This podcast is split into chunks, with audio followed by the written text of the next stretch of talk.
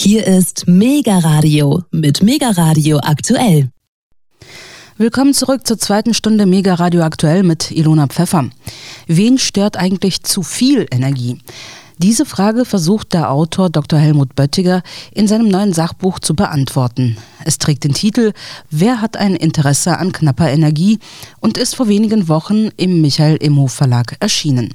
Im Gespräch mit meinem Kollegen Alexander Boos spricht Dr. Böttiger über politische und geopolitische Aspekte im Energiebereich. Für ihn ist der Westen, machtpolitisch gesehen, stationär. Demgegenüber stehen evolutionäre Ansätze für die Energiegewinnung der Zukunft. Selbst die westlichen Sanktionen gegen Russland und russische Rohstoffe sowie die Zerstörung der Nord Stream Pipelines spielen spielen laut Dr. Böttiger damit rein, was er als künstliche Verknappung von Energie beschreibt. Allerdings geht es im nun folgenden Interview neben dieser politischen Perspektive ebenso um naturwissenschaftliche, technische und physikalische Aspekte der Fragen von Energie und Energiegewinnung. Herr Dr. Böttiger, wir hatten ja vor einigen Monaten hier bei Mega Radio aktuell über Ihr vorletztes Buch Neue Energietechnologie für die Zukunft gesprochen. Und jetzt ist ebenso im Michael Immo Verlag im Februar 2023 ihr neues Buch Wer hat ein Interesse an knapper Energie erschienen. Vielen Dank, dass Sie sich Zeit nehmen, dass wir über Ihr neues Werk sprechen. Meine erste Frage, schließt Ihr neues Buch Wer hat ein Interesse an knapper Energie nahtlos an den Vorgänger Neue Energietechnologie für die Zukunft an oder gibt es da einen anderen Ansatz?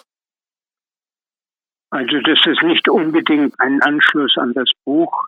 Es geht in dem neuen Buch zuerst darum, wer politisch hinter den Klima- und Anti-Kernenergiekampagnen steckt, und mhm. zwar mit welcher Absicht. Die neue Technologie wird aber kurz erwähnt, weil sie eine neue evolutionäre Entwicklung der Gesellschaft möglich machen würde. Ähm, eine, die die Erfinder des CO2-Klimanarrativs um ihre Herrschaft willen nicht in erster Linie verhindern wollen. Die wollen keine neue Entwicklung. Die wollen staatlich, stationär. Mhm. Genau, kurze Nachfrage dazu. Genau, Ihre These ist ja, es gibt so zwei Kräfte, die sozusagen um die, ich sage jetzt mal, Weltherrschaft ringen. Einmal so die stationären Kräfte, also die reaktionären Kräfte, die alles so belassen wollen, wie es ist, und dann natürlich evolutionäre Kräfte, die möglicherweise auch in eine komplett neue Welt, in ein komplett neues Weltsystem steuern. Mhm. Aber noch mal ganz kurz für unsere Hörerinnen und Hörer, die jetzt vielleicht das letzte Interview mit uns nicht kennen, was ist denn die, die neue Technologie und das Evolutionäre daran, was Sie vor allem in Ihrem vorletzten Buch beschrieben hatten? Was ist, was ist, was ist die neue Technologie, frage ich mal direkt? Äh, das ist äh, Fusionstechnologie. Mhm. Also zunächst muss man mal wissen, die Kernbindungskräfte sind 50 Millionen, also ungefähr 50 Millionenfach intensiver als die molekularen Bindungskräfte beim Verbrennen von, von äh, fossilen Energien und so weiter. Und mit dieser äh, neuen äh, Kernenergie wäre es möglich, alle Schadstoffe, die ja molekulare Verbindungen sind, aufzulösen und in die äh, ursprünglichen äh, Elemente zu zerlegen, aus denen sie gebildet worden sind. Also die äh, Kernbindungskräfte sind die Chance, um die Schadstoffe zu überwinden.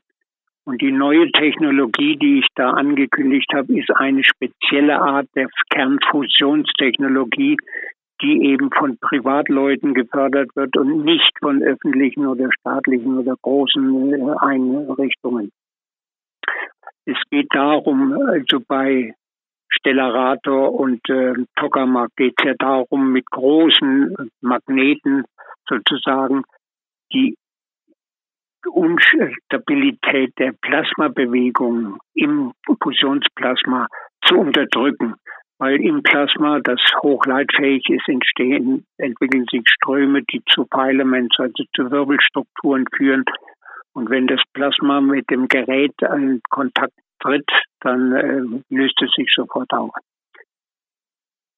Und anstelle dieser großen Magneten benutzt diese neue Technologie die Verwirbelungsstruktur der Plasmen selbst. Das heißt, das Plasma selbst bildet dann äh, Knoten, in denen dann die Fusionsprozesse stattfinden können. Das ist eine relativ einfache Angelegenheit, aber sie brauchen hohe Entladungen. Sie haben also innen eine Röhre von als Anode und drumherum eine größere Röhre als Kathode und äh, dazwischen die Entladung erfolgen wie Blitze. Und wenn das gleichmäßig passiert, dann, äh, entsteht ein Magnetfeld, was die durch die Röhre nach außen treibt und dort zu einem, äh, zu einem Knoten verwirbelt, äh, in dem dann die, äh, die Fusionsprozesse stattfinden. Und fusioniert wird dann vor allem Bohr, ein Bohrkern mit einem äh, Wasserstoffkern. Und daraus bilden sich drei Heliumkerne, die als Strahl ausgeschickt werden. In die eine Richtung werden die Elektronen, äh, in die andere Richtung rückwärts vorausgeschossen werden. Und sie können nun diesen Kernstrahl durch eine Art, ja, nennen wir es äh, Trafo, durchjagen und dann entsteht unmittelbar elektrischer Strom. Sie müssen also nicht mehr Wasser kochen und äh, Turbinen antreiben. Und äh, dieses äh, Verfahren äh, hatte, hätte kleinere Anlagen zur, zur Verursachung nötig, wesentlich billiger als, als diese Tokamak- und Stellarator-Anlagen und würden also kleinere auch Energieanlagen äh, machen, das zu einer Dezentralisierung der Gesellschaft führen könnte. Ja, das ist das, äh, das Wesentliche dieser neuen Technologie. Mhm.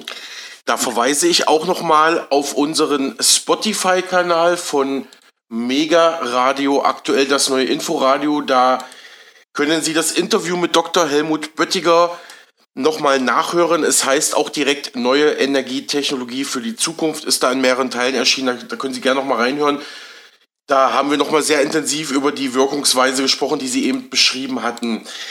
Herr Dr. Böttiger, aber meine nächste Frage zu Ihrem neuen Buch. Ähm, was möchten Sie mit Wer hat ein Interesse an knapper Energie erreichen und ausdrücken? Was ist so die Motivation hinter dem Buch? Wir haben heute eine gespaltene Gesellschaft. Ich will das kurz erklären. Das bisherige Leben auf diesem Planeten ist evolutionär. Evolutionär bedeutet, dass Grenzen des Wachstums, die sich immer wieder einstellen, weil ein bestimmtes Level sich entwickelt und damit seine äh, Lebensbedingungen überwindet oder verbraucht. Also die Evolution auf dem Planeten war eine ständige Überwindung von neu eintretenden Grenzen des Wachstums. Stationär bedeutet, dass man diese Grenzen des Wachstums wahrnimmt und sich daran hält, in sie fügt. Und das sind zwei gegensätzliche Strebungen in der Gesellschaft. Wir haben auf der einen Seite die Leute, die sagen, wir müssen die eintretenden Grenzen des Wachstums, Umwelt und so weiter überwinden, produktiv überwinden. Und die anderen sagen, wir müssen uns an diese sich stellenden Grenzen des Wachstums halten. Und das ist ein Gegensatz. Die einen fürchten, wenn wir also die Grenzen des Wachstums anfangen zu überwinden oder nicht einzuhalten, dann äh, ist unser Leben in Gefahr und umgekehrt sagen die, wenn die stationäre äh, Grenzen des Wachstums festgeschrieben werden, dann besteht keine Zukunft für uns. Und dadurch entsteht eine sehr harte Spaltung in der Gesellschaft, die dann auch in diesem ganzen Corona-Umfeld wieder wirksam geworden ist. Und im Grunde geht es bei den stationären äh, Tendenzen darum, die gegenwärtige Struktur der Gesellschaft, die Herrschaftsstruktur der Gesellschaft um jeden Preis zu erhalten und nicht äh, sozusagen eine revolutionäre Entwicklung in Gang setzen zu lassen. Das ist äh, eigentlich der, der Hauptgrund. Und damit spaltet sich äh, die Gesellschaft in zwei Lager, was sehr gefährlich und lebensbedrohend sein kann. Das wäre es eigentlich im Wesentlichen. Mhm.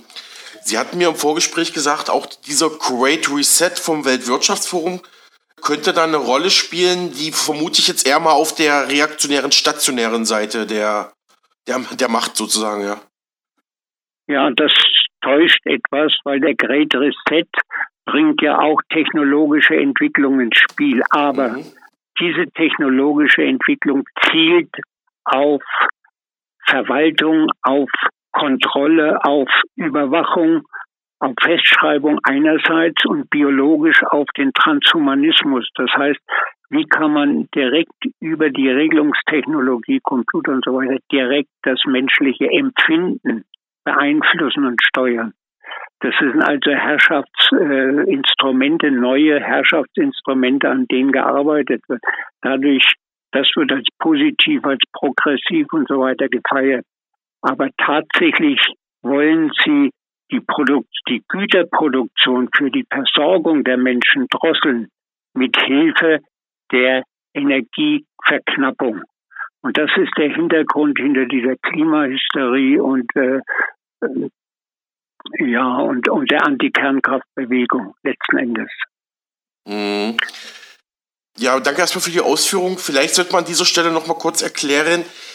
Also klar, Sie haben ja recht, dass auch Interessen, die hinter dem Great Reset stehen, ja, äh, versuchen, bestimmte neue Technologieformen durchzudrücken. Sie haben gerade den Transhumanismus genannt. Das ist ja quasi die Verschmelzung zwischen der Maschine und dem Menschen. Und das sind natürlich, sage ich jetzt mal, äh, Technologieformen stationärer Art und evolutionäre Energieformen sind dann eben die Kernfusion, die Sie schon genannt haben, oder auch die Fortsetzung der Atomenergie, wo ja auch jüngst die sogar die Europäische Union gesagt hatte, das ist eigentlich auch eine grüne regenerative Energie. So könnte man ungefähr die Trennlinie zwischen den Technologieformen ziehen, jetzt nach Ihrer Analyse, Herr Dr. Böttiger, oder? Ja, ja, genau, ja. So etwa. Mhm. Nächste Frage. Gleich zu Beginn liest man in Ihrem neuen Buch, wer hat ein Interesse an knapper Energie? Wir stehen vor einem Umbruch. Und zwar vor einem Umbruch für beide Seiten. Ich glaube, Sie meinen damit sowohl die stationäre als auch die evolutionäre Seite. Äh, worin besteht dieser Umbruch? Auf was müssen wir uns da und müssen sich diese zwei Parteien da vorbereiten? Ja, sagen wir mal, es ist komplizierter. Der Umbruch ist ein gesellschaftlicher Umbruch und betrifft beide Seiten. Es ist ein evolutionärer Umbruch. Das heißt, die Herrschaftsstruktur wird, wird sich verändern. Und die Änderungstendenzen nehmen Sie wahr heute schon äh, in den gut verdienenden, bei gut verdienenden Jugendlichen äh, mit dem Begriff von Work-Life-Balance. Die sagen, warum soll ich mich noch mehr anstrengen, um äh, mir noch etwas mehr leisten zu können, noch ein größeres Auto, noch eine größere Villa oder sonst was. Und die sagen, ich will lieber lieber andere Dinge auch noch machen, die für mich wichtig sind, sei es Kunst oder Wandern oder, oder wissenschaftliche Arbeiten, die nicht im Herrschaftsbereich sind, sondern die also vom, vom wissenschaftlichen Interesse ausgeleitet werden. Und äh, das äh, mindert sozusagen den Herrschaftsdruck der, der Herrschenden, der heute Herrschenden, und äh, würde dazu führen, dass sich die Gesellschaft umstrukturiert. Der Mensch sagt nicht mehr, was kann ich mehr leisten im Unterschied zum anderen, sondern was kann ich leisten für die Erhaltung dieser Welt, für das Leben, aber auch für die gesellschaftlichen und sonstigen interessanten Entwicklungen. Und damit ist natürlich äh, die Her jetzige Herrschaftsstruktur, die sich sehr konzentriert hat auf den äh, angloamerikanischen Hochadel und vor allem angloamerikanische Hochfinanz, die also alles auf das Geldsystem abzielt. Das wäre eine, eine für die Herrschenden eine gefährliche Entwicklung, die auf jeden Fall unterdrückt werden soll. Und meines Erachtens äh, spielt die Klima- und die Antikernentwicklung da hinein als Machtinstrument der Herrschenden. Das wird auch dadurch deutlich, dass zum Beispiel die, die Klimadiskussion ist ja angeregt worden von Arrhenius 1800 sowieso als Mittel, als Hoffnung, dass das CO2 sozusagen äh, die äh, kommende Eiszeit verhindern könnte. Diese These ist 1909 widerlegt worden von einem Wood. Und aufgegriffen wurde das Ganze politisch dann von dem obergrünen US-Präsident Richard Nixon. Worum ging es beim Richard Nixon? Der hat in seiner Erklärung, äh, Regierungserklärung 1909, äh, 1969 ausdrücklich CO2 und Radioaktivität in der Atmosphäre als die großen Umweltgefahren angekündigt und das sein hauptpolitisches Ziel sei, dies äh, zu verhindern. Gleichzeitig wurde dann die NATO umgerüstet, da entstand ein neues Herrschafts- äh, oder wie soll man sagen, eine neue Art äh, äh Verwaltungseinheit mhm. mit, mit einer Untergliederung, die also auf diese Umweltbewegung äh, konzentriert werden sollte. Worum ging es dem Herrn Nixon? Alle wissen, der, das Geld der Welt sollte über den Dollar abgesichert werden und der Dollar wurde abgesichert über den Goldpreis. Und das heißt, die Verfügung der USA über Gold war sozusagen die Absicherung des Geldwertes. Mhm. Nur die Verschuldung der USA hat dazu geführt, dass auch das Gold abgeflossen ist. Und ähm, der Dollar musste also vom Gold gelöst werden, weil die USA kein Gold mehr hatte oder zu wenig. Und wodurch sollte er abgesichert werden? Durch den Ölpreis, den Energiepreis. Das war die Kissinger-Erfindung, also unter Namen Kissinger waren andere tätig. Das heißt, man hat 1973, das war also kurz danach, dann den Ölscheiks, den sogenannten Ölscheiks gesagt, ihr müsst den Ölpreis um 400 Prozent anheben und ausschließlich darauf bestehen, dass das Öl und Gas in Dollar bezahlt wird. Und das war die Absicherung des Dollarwertes. Das ist dann im Yom Kippur-Krieg auch genauso umgesetzt worden, wie das 73 in Salzschö-Baden bei den sogenannten Bilderbergern beschlossen worden ist. Dafür gibt es Dokumente, zufällig gefundene. Und äh, das war der eigentliche Sinn hinter dieser Klimageschichte und auch der, der letzten Endes der Antikernenergiebewegung kann man auch da sehen, wer bezahlt diese Leute, wo kommen die Spendengelder her und mhm. sie wundert sich natürlich nicht, dass mhm. das von, von, also von der Ölindustrie Rockefeller und Konsorten unter Hochfinanz letzten Endes finanziert wird. Ja, soweit äh, diese Frage. Habe ich sie richtig beantwortet? Ich, ich würde noch was ergänzen, Herr Dr. Böttiger, und zwar, Sie sagten mir ja im Vorgespräch, Evolution heißt Überwindung der Grenzen des Wachstums und stationär genau. bedeutet das Einhalten dieser sogenannten Grenzen des Wachstums. Geht natürlich auch auf diesen Club of Rome Bericht aus den 70er Jahren zurück. Genau, evolutionär, stationär vielleicht nochmal ganz grob ähm, definieren. Jetzt äh, vor dem, was Sie mir schon mitgeteilt hatten im Vorgespräch. Ja, das hatte ich ja vorhin gesagt und Sie haben das richtig bestätigt, nicht?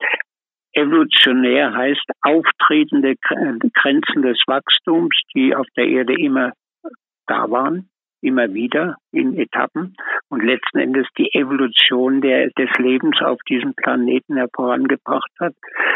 Das heißt also, evolutionär heißt die heutigen Grenzen des Wachstums, Umweltprobleme, Schadstoffe etc., äh, vor allem auch Wälder abholzen und, und, und äh, diese Geschichten. Übrigens in der menschlichen historischen Entwicklung war das Abholzen von Wäldern immer ein Grund, der zu Grenzen des Wachstums geführt hat und zum Untergang ganzer Gesellschaften. Also evolutionär heißt Überwindung der Grenzen des Wachstums durch diese Nutzung der 50 Millionenfach intensiveren Energie aus Kernbindungskräften außerhalb biologischer oder ja, biologischer Körper. Denn in biologischen Körpern finden Transmutationsprozesse tatsächlich statt, die äh, auf Kernbindungskräften beruhen. Und stationär heißt eben Einhalten dieser gesellschaftlichen Strukturen und Machtstrukturen im Wesentlichen um jeden Preis und Verhinderung einer evolutionären Entwicklung der menschlichen Gesellschaft, also der Herrschaftsstrukturen, wie wir sie im Laufe der Geschichte ja auch hatten. Wir haben äh, von also die meinetwegen die Jäger und Sammler, da gab es keine Herrschaft. Nicht? Wenn, da gab es Leute, die gute Ideen hatten und Vorschläge, wo man was zu, essen findet, mhm. aber keine Herrschaft, die konnten keine Macht ausüben. Wenn die das machen wollten, dann sind die eines Morgens aufgewacht und die Bande war weg und sie waren allein. Das heißt, da gab es keine Herrschaft. Die Herrschaft kam mit, kam mit der Landnahme, das heißt, dass die Erdoberfläche parzelliert wurde und aufgeteilt wurde in verschiedene Eigentümer, die dieses Eigentum verteidigen mussten. Das hat sich dann weiterentwickelt. Äh, will ich jetzt nicht weiter eingehen. Und äh, mhm. diese Herrschaftsstruktur kam immer zu, äh, also an einem Punkt, also Herrschaftsstruktur waren die Herrschaft war, waren diejenigen, die gesagt haben, was gesellschaftlich geleistet, getan werden musste und wer das im Einzelnen ausführen musste. Und das war immer die Oberschicht und die Unterschicht musste das dann auch tun. Und das hat sich immer, wenn die Produktivität der Unterschicht, der Produzierenden, wenn die gestiegen ist, dann war natürlich der Herrschaftsdruck abzubauen. Das hat die, die herrschende Schicht natürlich, die das als ihre Privilegien gesehen hat, nicht eingesehen. Und so hat man sehr früh angefangen, auch äh, Verschwendung aufzubauen. Also Ägypten, die Pyramiden oder riesen Tempelanlagen oder die chinesische Mauer, die, gut, die hatte einen außenpolitischen Sinn. Oder, und wenn das immer noch nicht gereicht hat, weil die Bevölkerung gesagt hat, der Druck ist zu groß, den sehen wir nicht ein. Wir haben andere Möglichkeiten dann ist letzten Endes Krieg gemacht worden. Und das lässt sich durch die ganze Geschichte sehen und wir sind heute in einer ähnlichen Situation und dazu äh, passt nicht nur der Ukraine-Krieg, sondern auch die anderen Maßnahmen, die ergriffen werden. Und äh, die Kontrolle der, der ähm, Energieversorgung ist, ist ein wesentliches Mittel, um diesen Herrschaftsdruck aufrechtzuerhalten. Mhm, mhm. auch die, auch die Corona-Geschichte, die da gemacht worden ist, die jetzt allmählich aufliegt, war ein Mittel, um die Leute zu ängstigen. Und das heißt, der Herrschaftsdruck stabilisieren, Leute Angst zu machen. Und unter Angst parieren die immer. Mhm. Ja, das ist so in kurzen Worten, das, äh, worum es da in dem Buch geht. Ja, vielen Dank für die Antwort, Herr Dr. Böttiger. Noch eine kurze Nachfrage. Ist für Sie der aktuelle Ukraine-Krieg tatsächlich schon ja Beleg für, für ihre These? Also spielt, spielt der da schon mit rein in diese, diese Interessenskonflikte, über die wir gerade reden? Weil ich dachte eigentlich, der ist noch so ein bisschen ja. so ein Krieg, so alter, äh, das ist quasi, ja, das ist doch so ein Krieg alter Couleur, hatte ich immer so den Eindruck. Aber können Sie ja gerne mal was zu sagen, ja. Ja, das ist natürlich richtig. Der wird mit Panzern und Kanonen geführt. Aber ich meine den Ukraine-Krieg nicht äh, durch den Einmarsch der, der äh, Russen äh, in die Ukraine, sondern den Ukraine-Krieg, der spätestens 2014 angefangen hat. Mhm. in dem die Ukraine aufgebaut worden ist äh, mit äh, von der NATO äh, mit biologischen Waffenlabors mit oder die Annäherung der, der NATO-Truppen an die Grenzen Russlands, weil es darum ging, ein, eine Tendenz, äh, eine weltpolitische Tendenz zu verändern. Ähm, die weltpolitische Tendenz ist, soll äh, die Welt polyzentristisch geführt werden, also mit unterschiedlichen Gruppen, oder soll es eine imperialistische Weltmacht geben? Und äh, die Finanzherrschenden haben nicht jetzt unbedingt das Ziel, dass die USA diese imperialistische Herrschaft sein soll, sondern die wollen eigentlich eine Weltbürokratie haben, in der sie alle Territorien äh, dieser Welt verwalten können. über WHO ist ein Stängel, natürlich auch die UNO soll dahingehend beeinflusst werden, etc. Und der Ukraine-Krieg, also die Aufbau der Ukraine oder die, der, wenn Sie so wollen, der Westfront Russlands oder also auf der, mhm. auf der westlichen Seite, äh, die dient dazu, um Alternativentwicklungen, die dieses zentrale System sprengen würden oder, auch, oder verhindern würden, die zu schwächen und die, äh, die runterzufahren. Und wenn Sie sehen, äh, das Minsker Abkommen war ja eine äh, Redebereitschaft zu klären, dass man sagt, okay, ihr nehmt eure Waffen zurück und ihr führt diese Grenzbereiche nicht in die NATO ein. Darüber äh, hat man hat man Verträge gemacht im Minsker Abkommen, an die sich der Westen nicht gehalten hat, also vor allem die Ukraine nicht. Äh, auch äh, 21 oder wann war es, hat die Ukraine ja am 16. Januar bereits geschossen auf die äh, russischen, ehemals russischen Gebiete in der Ostukraine. Das, hm, das war 2022 Und, äh, im Januar, hm, ja. Ja, im Januar 22, äh, am 16. haben die geschossen und dann sind erst äh, die Russen sozusagen einmarschiert am 22. Januar. Das heißt, der Krieg ist im Grunde vom Westen ausgelöst worden. Und wenn man sich dann die westlichen Werte, die in der Ukraine verteidigt werden, Einparteiensystem, Millionen Bücher verbrannt, äh, Religionseinschränkungen mit der russisch-orthodoxen Kirche etc., äh, Korruption von ungeahntem Ausmaß haben wir im Westen auch, aber dort äh, in, in, in der Potenz sozusagen dann wird dieser Krieg durchaus als Verschleißoperation Schwächung Russlands äh, einzuschätzen sein. Wie sich das weiterentwickelt, ist eine andere Frage. Also es geht nicht, die, der Westen will natürlich einen Atomkrieg, eine, eine richtig klassische Auseinandersetzung im großen Stil verhindern. Es geht da um Schwächung und Abmildung, um die eigene bürokratische äh, Tendenz voranzubringen auf Kosten der Ukrainer, der Bevölkerung, die also massiv darunter leidet. Mhm. Die russische Leute natürlich auch. Genau, also das menschliche Leid ist natürlich immer das Tragischste an der ganzen Geschichte, dass da wieder die einfachen Menschen die politischen Interessen ausbaden müssen. Aber ich ergänze noch mal ein paar Punkte. Genau, Sie hatten gesagt, seit 2014, damit spielen Sie natürlich auf den Maidan-Putsch und auch die Ereignisse auf der Krim in dem Jahr an. Und das ist natürlich so, dass klar, Russland hat den Krieg natürlich faktisch begonnen, aber das gibt eine Vorgeschichte, hatten wir auch schon öfters hier bei uns im Radioprogramm. Noch eine ganz kurze Nachfrage, wenn Sie mir die erlauben, Herr Dr. Böttiger. Würden Sie sagen, der NATO-Westen ist eher Vertreter der stationären Herrschaftskreise und Russland ist dann eher dem evolutionären Lager zuzuschlagen oder ist das jetzt zu naiv von mir, das so zu betrachten? Also ich würde sagen, der Westen ist in sich gespalten.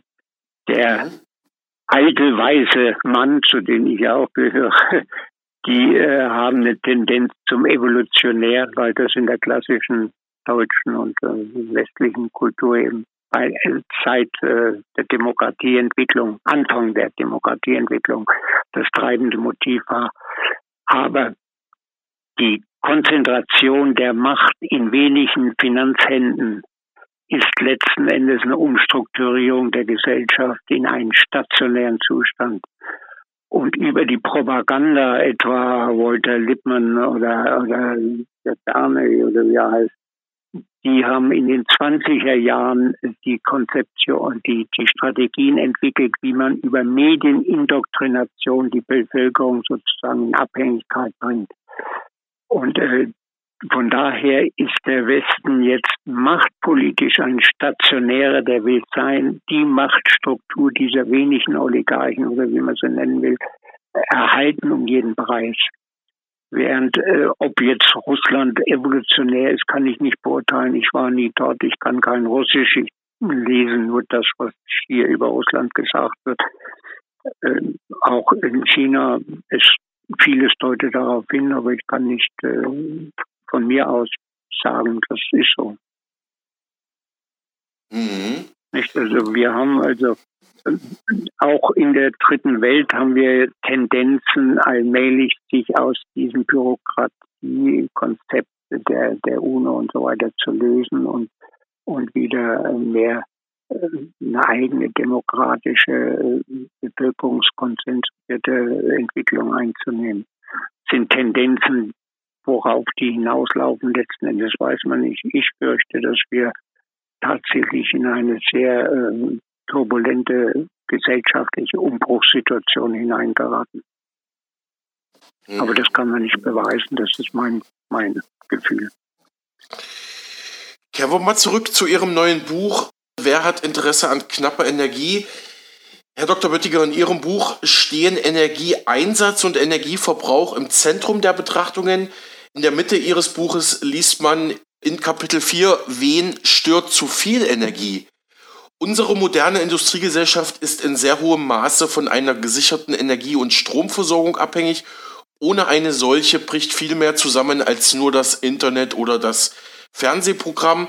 Daher ist die Entscheidung für Kernenergie, für Kohle und für Gas oder dagegen, also für unsichere und derzeit im benötigten großen Umfang kaum speicherbare erneuerbare Energien, nicht nur eine ideelle Entscheidung, sondern eine handfeste materielle. Diese Entscheidung hat sehr weitreichende Folgen für unsere Gesellschaft, ähnlich wie die Einstellung der Hominiden, also der frühen Menschen zu Beginn der Nutzung der molekularen Bindungskräfte, zum Beispiel im Feuer vor Hunderttausenden von Jahren. Daher stelle sich die Frage, wie es zu den Kampagnen gegen die Nutzung der Kernbindungskräfte und der fossilen Energieträger kommen konnte. Gut, das hatten Sie jetzt schon ein bisschen angerissen, aber nochmal die Frage, wen stört denn zu viel Energie? Ich dachte, wir haben eine Energiekrise, frage ich mal naiv. Ja, sagen wir mal, fossile Energien sind die Hauptenergiequelle zurzeit noch für die Produktion von Lebensmitteln und Verbrauchsgütern. Kernenergie äh, für die, äh, bei der Benutzung der Kernbindungskräfte, also der Atomenergie, stehen wir ganz am Anfang haben äh, verschiedene Möglichkeiten. Also die Kernspaltung, die ist begrenzt, meines Erachtens auch äh, begrenzt in ihrer äh, gesellschaftlichen Entwicklungspotenzialen. Warum? Es damit darum geht, da Wasser zu kochen und Turbinen zu anzutreiben und damit Strom herzustellen.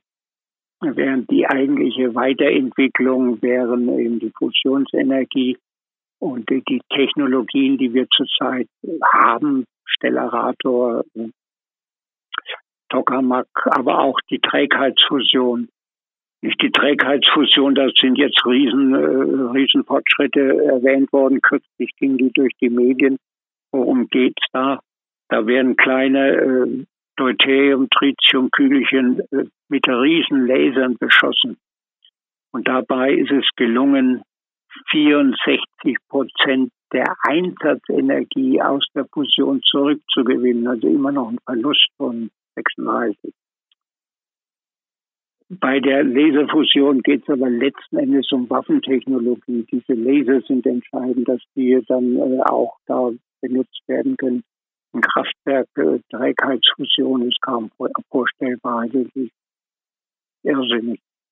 Während äh, die von mir beschriebene äh, Bohr äh, Wasserstofffusion im, im äh, Fokusgenerator eben sehr viel einfacher und sehr viel simpler wäre, aber auch hauptfällig ist, dass dafür keine Energie zur Verfügung steht.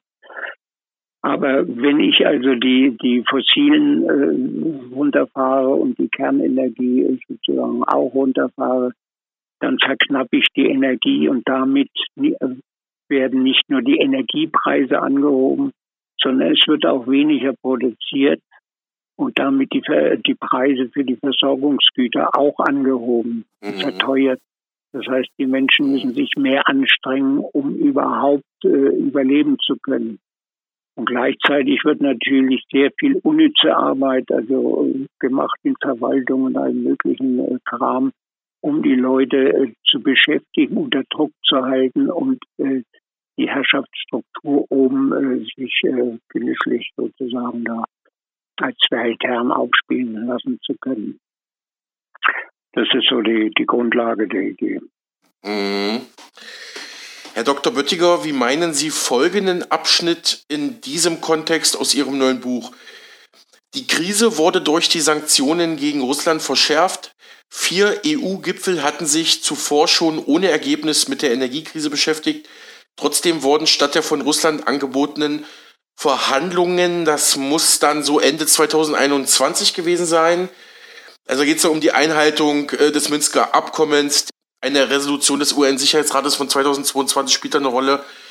Dennoch wurde vom Westen aus vorschnell, wurden vom Westen aus vorschnell Sanktionen gegen Russlands angebliche Aggression beschlossen, die natürlich auch die internationalen Märkte in Wallung brachten, die Preise weiter nach oben trieben und die Bürger noch weiter verängstigten, die ja ohnehin durch die Corona-Pandemie schon verunsichert waren. Können Sie diesen Aspekt für unseren Sender kurz kommentieren? Ja, zunächst einmal, wir hatten aus Russland äh, vertragsmäßig günstige Energie bekommen, langfrist, mit langfristigen Preissicherungen. Mhm. Diese wurden gekündigt, weil man eben eine Energieverknappung wollte, wie über die äh, Klimageschichte und äh, Anti-Kernkraftbewegung.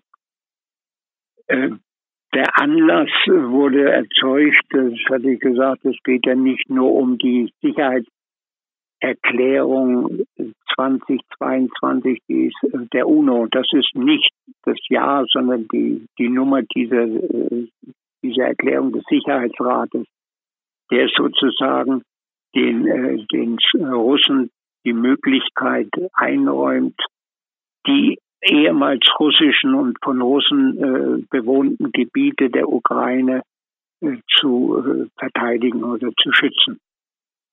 Und deswegen ist der Einmarsch nach dem Beschuss durch die Ukraine kein, äh, kein, äh, kein Einmarsch, kein Aggressionsakt, sondern ist letzten Endes das Eingeständnis, dass sich der Westen nicht an die Vereinbarungen hält, was ja auch unsere ehemalige Kanzlerin bestätigt, dass sie das nur als Vorwand praktisch gemacht haben, um Prozesse auszulösen.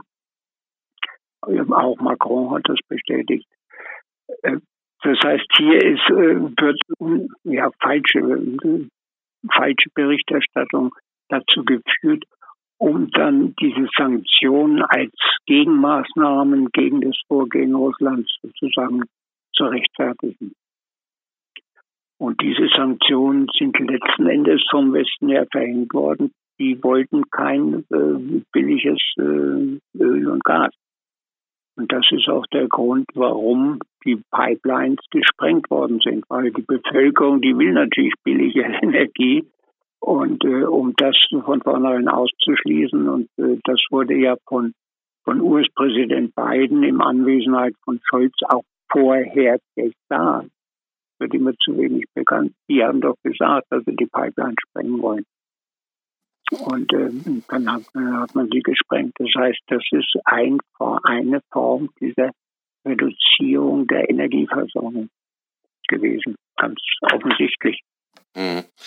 So eine kleine Korrektur. US-Präsident Joe Biden hat damals bei der Pressekonferenz, wo Kanzler Olaf Scholz neben ihm stand, gesagt, wir werden es zu verstehen wissen, das Projekt Nord Stream zu stoppen.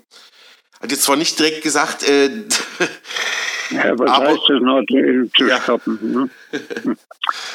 Ja gut, ich meine, das ist ja. Diplomaten und, äh, und, Politiker haben eben diese schwammige Ausdrucksweise eben, äh, einstudiert und werden sie da nicht an die Spitze gebracht. Aber Herr Dr. Böttiger, ich hatte das auch schon bei uns in der Sendung gesagt, für mich ist die Zerstörung der Nord Stream Pipelines in der Ostsee vom September 2022. Ähm, dieses Ereignis hat meiner Analyse nach auch direkt mit dem Ukraine-Krieg zu tun. Das kann man davon gar nicht trennen und von dieser ganzen Energieversorgungsgeschichte. Aber lassen Sie uns mal ein bisschen physikalischer werden. Ich hatte hier folgende Frage notiert. Sie beschreiben in Ihrem Buch ein Experiment, Einige Tage lang ist dort über einen überschaubar engen Zeitraum in großen Mengen Erdgas, zu, zu, zumeist Methan CH4 ausgetreten. Methan soll je nach Theorie sogar zwischen 25 bis 50 Mal stärker das Klima erwärmen als CO2. Genau, Sie sehen ja auch dieses ganze CO2-Narrativ kritisch. Ähm, nee, beziehungsweise, jetzt, muss, jetzt habe ich ein Verständnisproblem. Geht es jetzt hier um die Sprengung der, der Pipelines oder um ein Experiment? Das habe ich jetzt gar nicht so auf dem Schirm. Ja.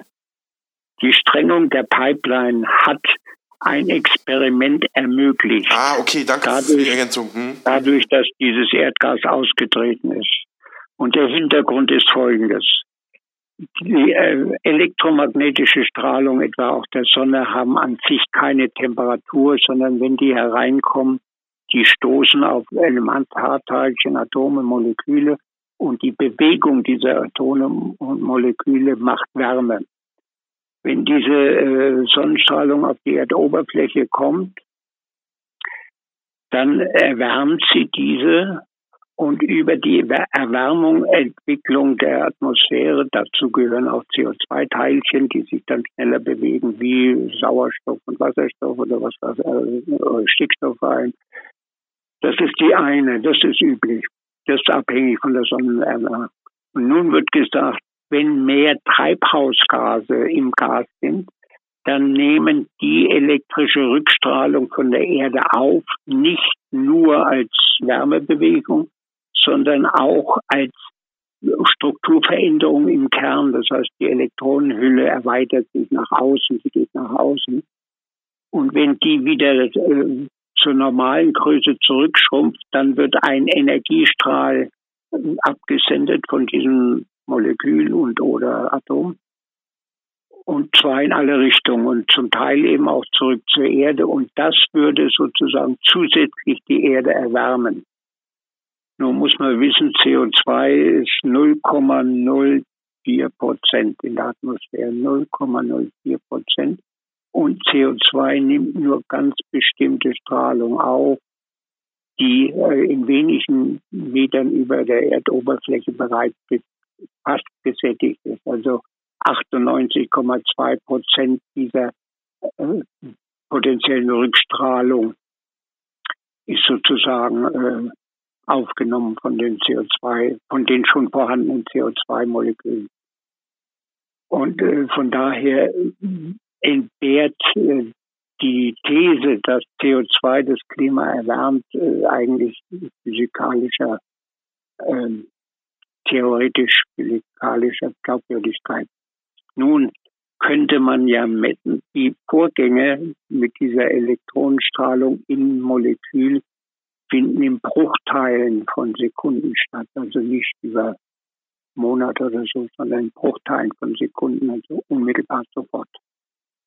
Nun hätte man, wenn man also eine lokale Verdichtung der Treibhausgase hat, feststellen können, ob in diesem Kern der Verdichtung, ob da wirklich eine Erwärmung der Luft stattfindet. Und das hätte man dort gut messen können, hat man aber nicht oder hat zumindest keine Meldung gemacht, weil sie möglicherweise die These nicht bestätigt. Das, das, war die Aussage. Ja, danke. Ja, vielen Dank. Das ist hochinteressant. Also was jetzt vor ein paar Wochen durch Umweltschutzorganisationen rauskam, ist, dass es eine Mehrbelastung der Unterwasserwelt, der Unterwassertierwelt in der Ostsee kam, aber dass man einfach mal ja versucht hat, welches Gas ist denn nun wirklich für die Erderwärmung zuständig? Das hätte man ja tatsächlich testen können, ja, nach den Sprengungen in der Ostsee, Herr Dr. Böttiger. Ist das wirklich so, ja? Ja, sagen wir mal, das mit den Unterwassertieren ist natürlich äh, Erdgas ist giftig. Wenn Sie sich in, in einen Raum voll Erdgas stellen, sind Sie auch tot. Und, und wenn also im Wasser mehr Erdgas ist, ist das giftig. Das ist banal. Nicht, äh, jetzt die zweite Nachteil zur Frage, habe ich jetzt vergessen. Nee, war aber einfach nur noch mal das ungläubige, das ungläubige Staunen von mir, dass, dass man da tatsächlich hätte auch ein Experiment ähm, ja, zur Frage nach der Klimaerwärmung hätte machen können, ja? Das finde ich hochinteressant ja. eigentlich, ja. Das könnten sie eigentlich auch über Vulkan machen, nur weil der Vulkan Feuer hat, äh, ist das nicht der Bewe äh, beweisbar. Ne?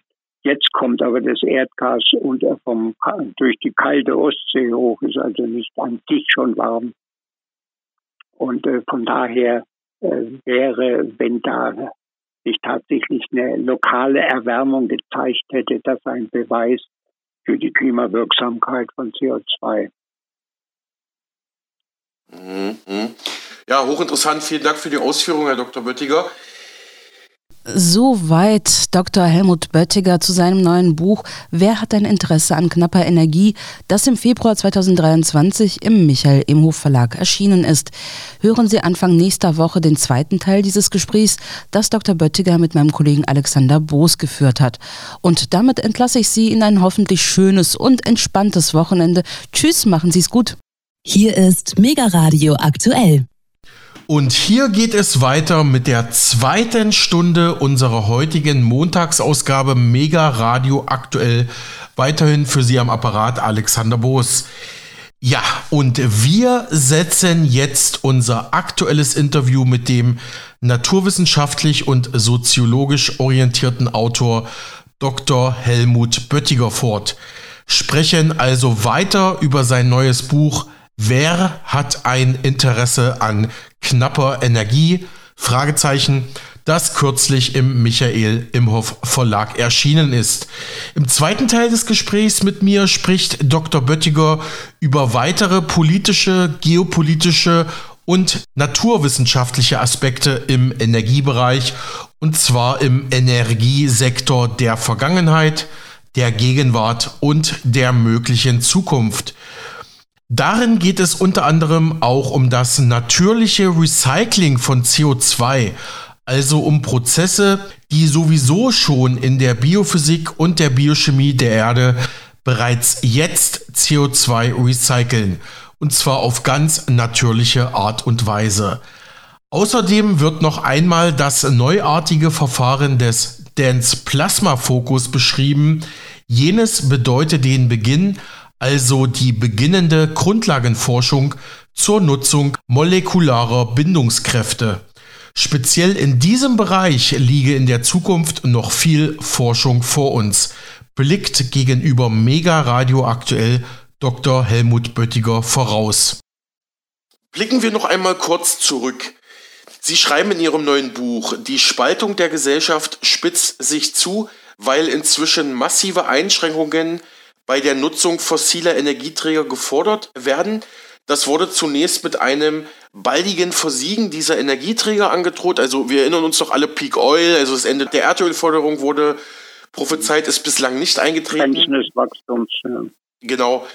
Als aber in sehr großem Umfang neue Erdgas- und Erdöllagerstätten entdeckt wurden, schwenkte die Argumentation in den 1980er Jahren um. Seitdem gilt gemeinhin, dass die Verbrennungsabgase der fossilen Energieträger, also Kohlendioxid, CO2 und Wasser, H2O, das Klima bedrohlich erwärmen würden. Beides, CO2 und H2O, liefern aber auch die zum Überleben entscheidende Grundlage und Grundversorgung für Pflanzen, deren Kohlenhydrate ja die Tier- und Menschenwelt ernährt. Ja, das spielt ja da auch so jetzt so ein bisschen mit rein. Ne? Also Sie sehen natürlich diese ganze Kohlendioxid ähm, Geschichte sehr, sehr kritisch. Hatten Sie ja schon im letzten Interview mit uns gesagt, Herr Dr. Böttiger. Ja, wir hatten ja mal sehr viel höhere äh, Anteile an CO2 in der Atmosphäre bei Eiszeiten. Das ist schon lange her.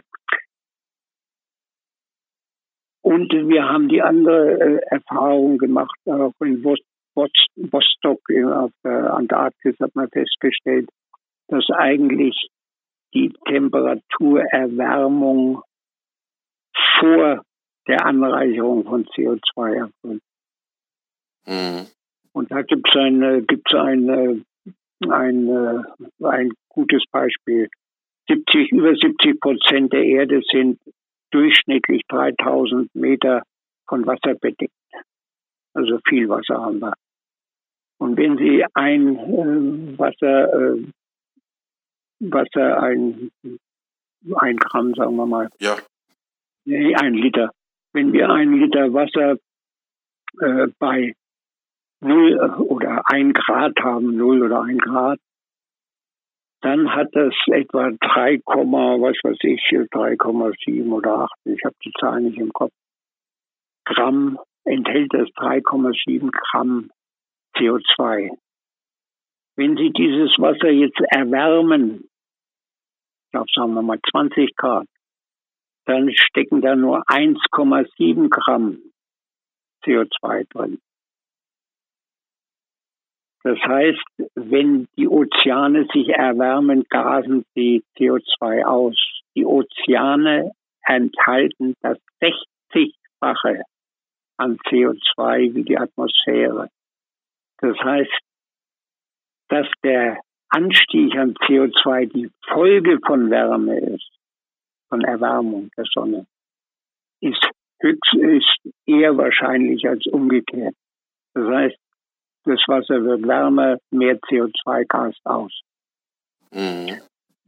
Das wird, äh, wird einfach äh, verschwiegen in den Medien. Aber die Medien sind ja auch nur die Propagandaorgane dieser, dieser Herrschaftsstruktur. Dieser stationären Herrschaftsstruktur, Herrschaftsstruktur ne? Ja, ja. Mhm. Herr Dr. Böttiger, ja, die nächste Frage schließt nahtlos an. Wie blicken Sie auf den angeblich menschengemachten Klimawandel? Warum sehen das nicht alle Wissenschaftler dieser Welt gleich, wie Sie in Ihren Büchern immer wieder zitieren? Und wieso wurden nachweislich wissenschaftliche Daten dazu auch manipuliert? Das war ja tatsächlich auch in den Mainstream-Medien, glaube vor über zehn Jahren, so um 2009 herum, gab es da schon die ersten Veröffentlichungen, dass ja da nicht ganz sauber statistisch gearbeitet wurde.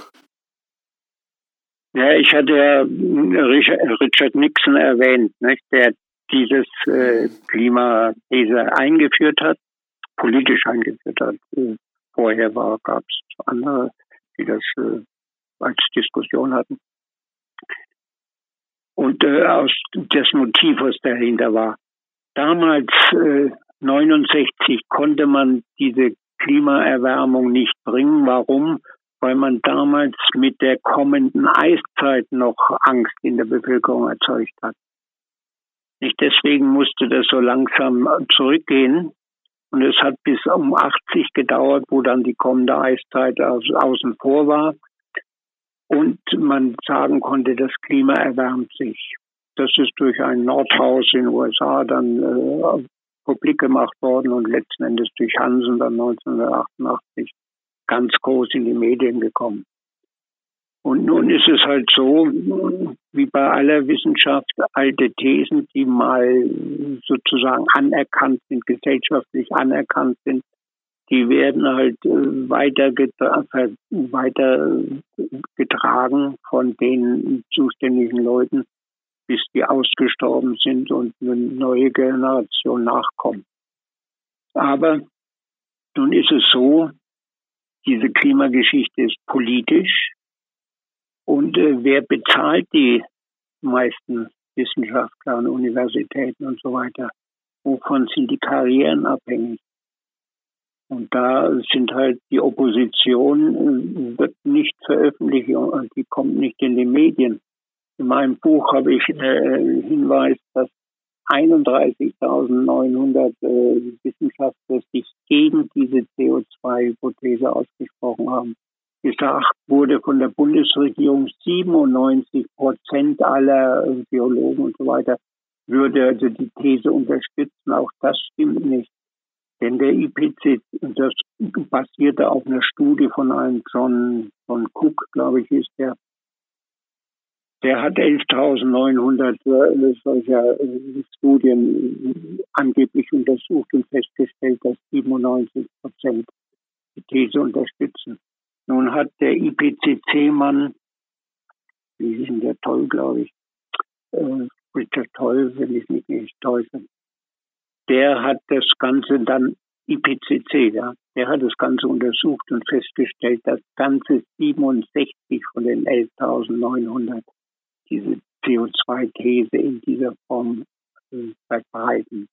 Und da gab es andere, die noch kritischer geguckt haben, die sind nur auf 27 oder 24.000 also ein Missverhältnis 11.900 zu 67. Aber allgemein heißt es die Wissenschaft, die Wissenschaft. Und wer verbreitet das? Die Medien. Die Medien haben die Wissenschaft und, äh, und alles andere, was also nicht äh, mediengerecht ist, wird halt nicht veröffentlicht. Jedenfalls nicht in den Medien und damit nicht in der Bevölkerung bekannt. Hm.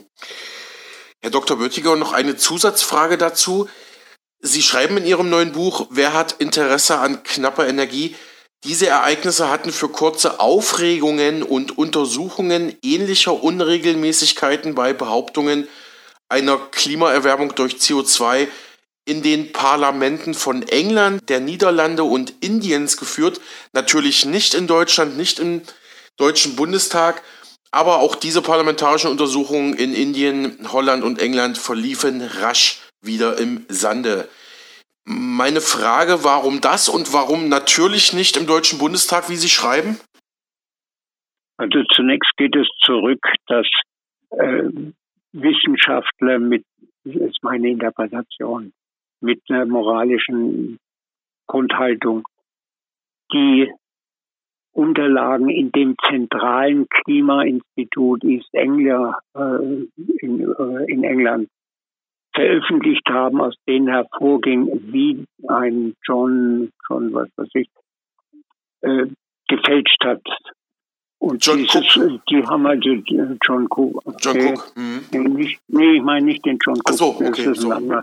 Also der, der Chef dieser East Anglia Institut, die also die, das führende Klimainstitut der, der UNO war.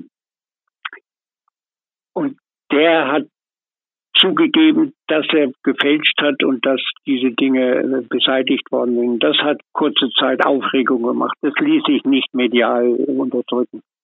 Und das führte dann zu so äh, Geschichten in, der, in, den Parlamenten und äh, die aber dann sehr schnell wieder stillgelegt worden sind. Man hat sie nicht widerlegt. Die, die Betrügereien waren real, aber man hat nicht mehr darüber gesprochen. Äh, in Deutschland ist das Ganze überhaupt nicht in die Medien gekommen und das ist ja Ihre Frage, warum in Deutschland besonders nicht. Und das kann ich nur jetzt meine Einschätzung machen. Wir haben einen Krieg verloren und äh, wir haben diese politische Führung, die äh, den Kopf zum Nicken und zum Haare schneiden hat, aber nicht, aber nicht das tut, was das Volk richtig wäre. Also ich sehe da eine Abhängigkeit äh, der Bundesregierung und der, und der, der führenden Parteien. Und wer dann nicht reinhört, äh, reinfällt in diese führenden Parteien, der ist halt rechtsradikal und Verschwörungstheoretiker oder was, was ich böser Mensch. Äh, da haben wir die Abhängigkeit und demokratische Freiheit, das sehen wir, was in, in der Ukraine verteidigt wird, eben zentralistisch Einparteiensystem, Verbot aller anderen Parteien. Hm. Genügt Ihnen die Antwort? Ja, ja, klar, gerne. Vielen Dank, vielen Dank. Herr Dr. Böttiger, warum, ja, das haben Sie eigentlich auch schon beantwortet, warum wird die Klimaerwärmung politisch und medial zu einer allgemein anerkannten Selbstverständlichkeit erhoben. Nur das geht über die Medienpolitik. Ne? Mhm. Und da hatte ich schon gesagt, dass das auf Walter Lippmann und Barney zurückgeht, die eben die Methoden der Indoktrination, der medialen Indoktrination entwickelt haben. Die sind in der Zwischenzeit seit 1920 sicher verbessert worden und effektiver gemacht worden, da ist viel Geld reingeflossen. Und dann äh, die Zentralisation der Medien, jetzt nicht unser Staatsmedien, da werden die Journalisten ja, wie sich jetzt herausgestellt hat, durch Steuergelder finanziert, damit sie das Richtige sagen. Ja. Aber die, die anderen, die Medienstruktur, das hat ein, ein Mensch mal untersucht. Es gibt zehn äh, Konzerne, also internationale große Medienkonzerne, die bestimmend sind und die 30 Prozent äh, Anteile dieser Konzerne sind in der Hand der Schatten, sogenannten Schattenbanken, also der letzten Endes der Hochfinanz. Ne? Und äh, die können natürlich Einfluss auf die Konzernleitungen ausüben. Logisch, sind der Geldgeber. 30 Prozent, also Großbanken und Schattenbanken, die untereinander wieder verschwistert und verschwägert sind. Mhm. Und die, die 70 Prozent sind in der Hand reicher, reicher Leute, die oder auch kleiner Unternehmen, die also äh, Anteile verkaufen und verwalten. Mhm. Genau, aber die 30 Prozent ja. haben natürlich den entscheidenden Einfluss.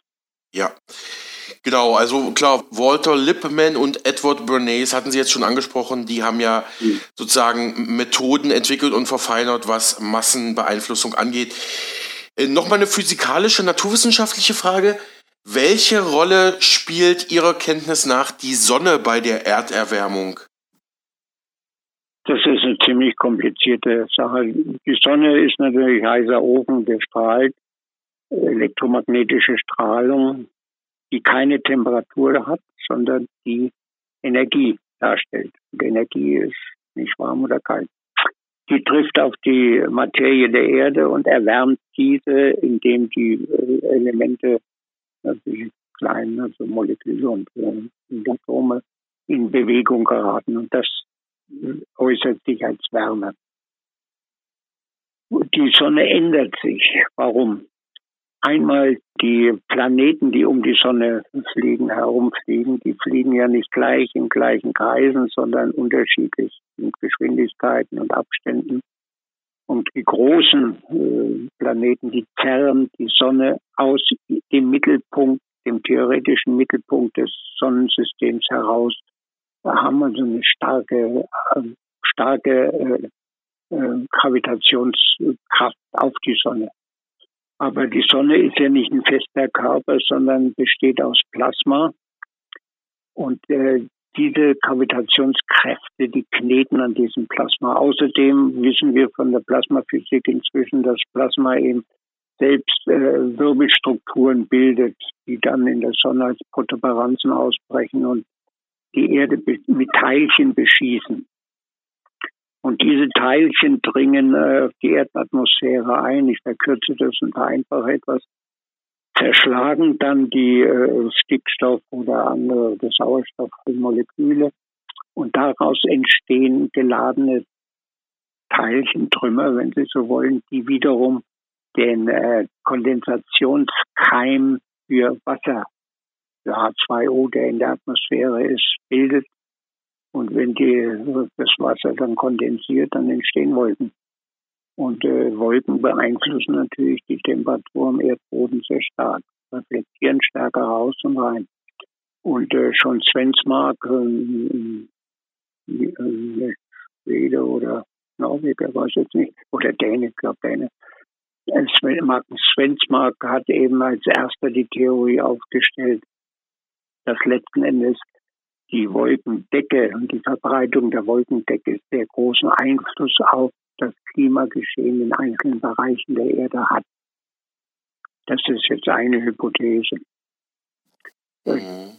Auch die, die, die sehr harte Strahlung äh, aus der Galaxie hat hier eine Rolle, weil die trifft nicht nur auf die Erde, die trifft auch auf die Sonne und, und die ist auch nicht konstant, sondern die wechselt halt auch so ähnlich wie diese, die, das Sonnengeschehen in der Sonne aufgrund der Gravitationskräfte ihrer Planeten. Und äh, hier könnte man also noch viel deutlicher, Svensmark ist zum Teil bestätigt worden. Das ist kürzlich passiert in, in Genf, äh, Genf in diesem, wo der, na, der Beschleuniger ist, dieser große, da hat eine Gruppe, hat eben dann diese Hypothese vom äh, Schwenzmark überprüft, ob, ob diese Teilchen tatsächlich diese Kondensationsprozesse fördern oder nicht und hat das bestätigt. Also da, da ist noch vieles unklar, was, äh, was erklärt werden muss. Aber es deutet sich an, dass die Quelle unserer Wärme auch die Quelle der Schwankungen unserer Wärme ist. Die Sonne. Hm. Kleine Ergänzung von mir. Henrik Svensmark ist ein dänischer Physiker und Klimaforscher, der unter anderem an der University of Berkeley in Kalifornien oder auch am Niels Bohr Institut tätig war. Ich glaube, aktuell forscht er am, am Weltall-Institut in Dänemark, habe ich jetzt, glaube ich, gerade gelesen. Ja, ja, ja, das stimmt schon. Hm. Herr Dr. Böttiger, nächste Frage. Sie schreiben in Ihrem neuen Buch, der Punkt, der hier diskutiert werden sollte, war die Beantwortung der Frage, ob der behauptete atmosphärische Effekt von CO2 eine physikalische Basis tatsächlich hat. Dies ist Ihrer Meinung nach nicht der Fall. Es gibt keinen Treibhauseffekt, insbesondere keinen atmosphärischen CO2-Treibhauseffekt, weder in der theoretischen Physik noch in der Ingenieursthermodynamik. Es ist daher nicht legitim, daraus Vorhersagen herzuleiten und sie als Beratungslösung für Ökonomie und regierungsübergreifende Politik zu verwenden. Ja, haben Sie auch schon Teilen beantwortet, aber können Sie auch noch mal was zu sagen? Ja, es sind, äh, sind zwei Sachen einmal. Also worum geht es nochmal? Erst das Zitat, was Sie gebracht haben, ist das Zitat von Professor Gerlich mhm. und, und seinem Mitarbeiter in Hamburg. Gerlich ist, ist inzwischen gestorben. Der war in Braunschweig an dem Bundesinstitut dort. Theoretischer Physiker. Ähm, der hatte dieses Zitat gebracht. Äh, jetzt wollte ich aber noch was zur zweiten, zweiten Dimension des mir entfallen, weiß ich jetzt nicht mehr, was ich da sagen wollte. Treibhauseffekt, ähm, man nimmt quasi so. diese falschen Daten und ja. äh, berät damit Politik. Ja, nee, was äh, der zweite Aspekt ist die Messung. Bei der Physik geht es einmal theoretisch entwickelt man eine Hypothese, aber die Hypothese kann und muss nicht wahr sein die muss bestätigt werden durch Messungen. Und solche Messungen des Treibhauseffekts sind bisher nicht erfolgt. Das ist noch wichtig zu sagen. Sondern das passiert alles, die Hypothese basiert alles auf Modellrechnungen. Und die Modellrechnungen zeigen, dass es eine Erwärmung oder Abkühlung gegeben hat, also tendenziell eine Erwärmung. Nur bei der Verteilung der Messstation auf der Erde die sehr, sehr unterschiedlich ist. In den USA sehr konzentriert, äh, Nordpol, Südpol natürlich gar nicht, fast nichts, Grönland oder so. Äh, da lässt sich, äh, lassen sich Modelle machen mit Konstruktionen und man muss halt an die Modelle glauben, wenn man an die Ergebnisse glaubt. Die äh, Modellergebnisse können etwas erklären, aber sie können nichts beweisen. Und von daher fehlen die Beweise weil alles bisher auf diese Modellkonstruktion beruht. Das ist vielleicht noch wichtig, um das zu berücksichtigen. Mhm. Ja, äh, nächste Frage, Herr Dr. Böttiger. Neben dem CO2-Recycling der Biosphäre findet ein solches auch in der Lithosphäre statt. Besonders letzteres Recyceln wird von der CO2-Klimahypothese kaum berücksichtigt ist das die Lösung für die Zukunft? Also das grundsätzliche Recyceln von Schadstoffen mit Hilfe der Nutzung von Kernbindungskräften, wie Sie in Ihrem Buch schreiben? Nee, ich finde, das, das hat einen anderen Aspekt. Es geht eigentlich gegen die These von der Endlichkeit der fossilen Brennstoffe. Okay. Mhm. Wir hatten in der Atmosphäre ursprünglich bei der Entstehung der Erde, das ist Theorie und äh, wer weiß, gemessen sicher nicht, aber da hatten wir eine Atmosphäre von CO2 äh, bildeten 92 Prozent der Atmosphäre. Also wir hatten eine CO2-Atmosphäre ähnlich wie der auf der Venus jetzt. Dieses CO2 ist ja nicht verschwunden. Dieses CO2 ist im Wasser mit Calcium verbunden worden und daraus sind die Kalkgebirge entstanden, wie die Alpen etwa. Und die Erdschichten, diese Erdplatten, auf denen wir leben, Kontinentalplatten, die äh, kommen aus dem Magma raus, wandern über die Erdoberfläche und gehen an manchen äh, Stellen wieder in das Magma zurück und nehmen dann die Kalkgebirge zurück mit hinunter. Und rein unter Druck und Hitze, wie sie im Magma äh, da sind, hohe Druck und sehr hohe Hitze, löst sich dieser Kalkstein wieder auf und es bilden sich tatsächlich Kohlenwasserstoffe. Und das ist experimentell nachgewiesen worden in den USA, ich glaube vor fünf Jahren etwa, dass allein durch Druck, Hitze und das Beisein von Eisenerz aus äh, Kalk Kohlenwasserstoffe entstanden sind. Das heißt, dieser Kalkstein, der da reinkommt, wandelt sich wieder in Kohlenwasserstoffe, fossile Energie äh, und die kommen raus zum Teil über, über Vulkane und auch Tiefseevulkane, die also dieses CO2, nicht CO2, zunächst einmal Kohlenwasserstoffe wieder an die Erdoberfläche bringen. Diese reagieren dann an Sauer, wenn sie mit Sauerstoff in Verbindung kommen, ohne zu brennen, äh, aber molekular verändern sie sich und daraus entsteht dann CO2. Dadurch haben wir ein CO2-Recycling über das Erdinnere. Und wir haben gleichzeitig Nachlieferung, dass zum Beispiel äh, äh, äh, Lagerstätten sich wieder auffüllen. Das ist beobachtet worden. Also wo man das Erdgas weggezogen hat, äh, kam wieder ein neues Erdgas nach oder bildete sich auch Öl. Und äh, dass, dass da auch immer biologische Mikroorganismen drin sind, die sich von diesem Kohlenwasserstoff äh, ernähren und den umwandeln in eine ganze breite Fülle von Kohlenwasserstoffe bis hin zu CO2. Das ist auch bekannt und äh, hat soweit, ja, äh, da gibt es auch Literatur drüber, die das also bestätigen. Mhm. Ja, vielen Dank für die Antwort, Herr Dr. Böttiger. Nächste Frage, das war ja sowohl Thema in Ihrem neuen Buch, Wer hat Interesse an knapper Energie, als auch in Ihrem alten Buch, Neue Energietechnologie für die Zukunft. Und zwar folgende Frage, warum könnte dem Dense Plasma Focus Verfahren die Zukunft gehören, vor allem was Energieversorgung angeht und wie funktioniert dieses Verfahren technisch, ja bitte leicht und äh, allgemein verständlich erklären? Ich bin leider auch nicht so das Physikass, ehrlich gesagt. ja. Ich habe es vorhin schon mal gesagt. Plasma entsteht bei einer hohen Energiedichte. Wenn der Blitz einschlägt von oben runter, der Blitz selber, den wir sehen, das ist ein Plasmastrang, der durch die Entladung erfolgt ist. Und äh, man kann, und äh, solche äh, Plasmastrukturen sind nicht einfach so wie ein Sandhaufen, sondern die haben in sich Wirbelstrukturen. Und deswegen ist es so schwierig, diese Plasmastrukturen in einem Käfig zu halten, wie das bei Stellarator und Tokamak versucht wird. Die Trägheitsfunktion erzeugt eben kleine Wasserstoffbomben, Mini-Wasserstoffbomben. Und äh, beim äh, Plasma-Focus-Verfahren, das ist nur der Beginn der Nutzung von molekularen Bindungskräften. Der Beginn ist wichtig. Das, da gibt es noch viele Entwicklungen, die in der Zukunft. Die äh, machen die Entladung zwischen einer Anode und einer Kathode als Ring drumherum. Möglichst gleichmäßige äh, Entladung, dass alle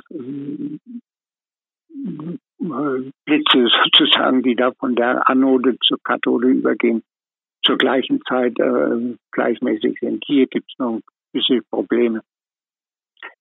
Und äh, diese Blitze, die vereinen sich automatisch von selbst durch das entstehende Magnetfeld zu einem äh, Knoten, zu einem engen Knoten. Und bei dieser Zusammenziehung, die das Plasma vollzieht, entstehen hohe Temperaturen, das heißt hohe Geschwindigkeiten, die zu Fusionsprozessen führen.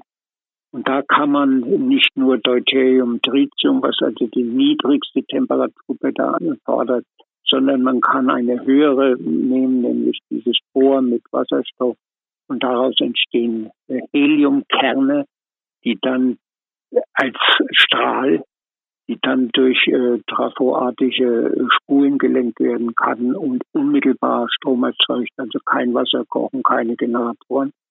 Auf der anderen Seite entgegengesetzt werden die, äh, die äh, Elektronen rausgeschossen, auch als Strahl. Und der lässt sich auch wieder einfangen, weil die Kerne, wenn die hinten abgebremst durch diesen Trafo, treffen hinten auf kondensatorartige Platten auf und beschaffen sich dort bei Abkühlung wieder die Elektronen, die sie brauchen, um als, äh, als ähm, äh, Kerne sozusagen Atomkerne zu funktionieren. Und in beiden Fällen fließen Ströme. Und das heißt die unmittelbare Umsetzung der Fusionsenergie in elektrischen Strom ohne große Generatoren. Sehr viel einfacher, sehr viel billiger. Der Vergleich, den ich geführt habe, bevor es Menschen gab, gab es ja hochentwickelte Affen, Hominiden genommen. Und wann ist der Mensch entstanden? Nämlich dann, als der Affe, der Hominide, die Angst vor dem Feuer, die jedes Tier hat, überwunden hat und Feuer benutzt hat als Energielieferant. Also die Verbrennung außerhalb des Körpers. Im Körper findet es ja statt, wenn wir äh, Lebensmittel, Brot verdauen, dann ist genau das ein Verbrennungsprozess. Aber außerhalb des Körpers, das war äh, die Entstehung des Menschen. Und das wurde zuerst eben benutzt, um, um die Höhle warm zu halten, um sich gegen, äh, gegen Kälte und so weiter zu schützen, um Feinde zu vertreiben auch, die eben noch ängstlich waren vom Feuer. Aber daraus ist dann die Entwicklung des, der Menschheit entstanden, der menschlichen Zivilisation und Kultur, indem man letzten Endes äh, andere Energieformen wie Wind und, Wasserbewegung genutzt hat und schließlich auch das Feuer benutzen konnte zur Arbeitsleistung, zur Produktion. Das ist einerseits passiert, indem man Eisen geschmolzen hat, um Waffen herzustellen und, und Kochtöpfe. Und äh, dann eben heute unsere Industriekultur. Und die kommt jetzt an ein Ende weil sie ihre, äh, weil sie Schadstoffe hinterlässt. Schadstoffe sind Molekularverbindungen, die sich mit Energie kaum wieder trennen lassen oder mit hoher, nur mit hoher Energie trennen lassen. Und äh, diese Schadstoffe können durch die nuklearen Bindungskräfte tatsächlich wieder in die ursprünglichen Elemente zerlegt werden, indem man sie in einen plasmalen Zustand versetzt.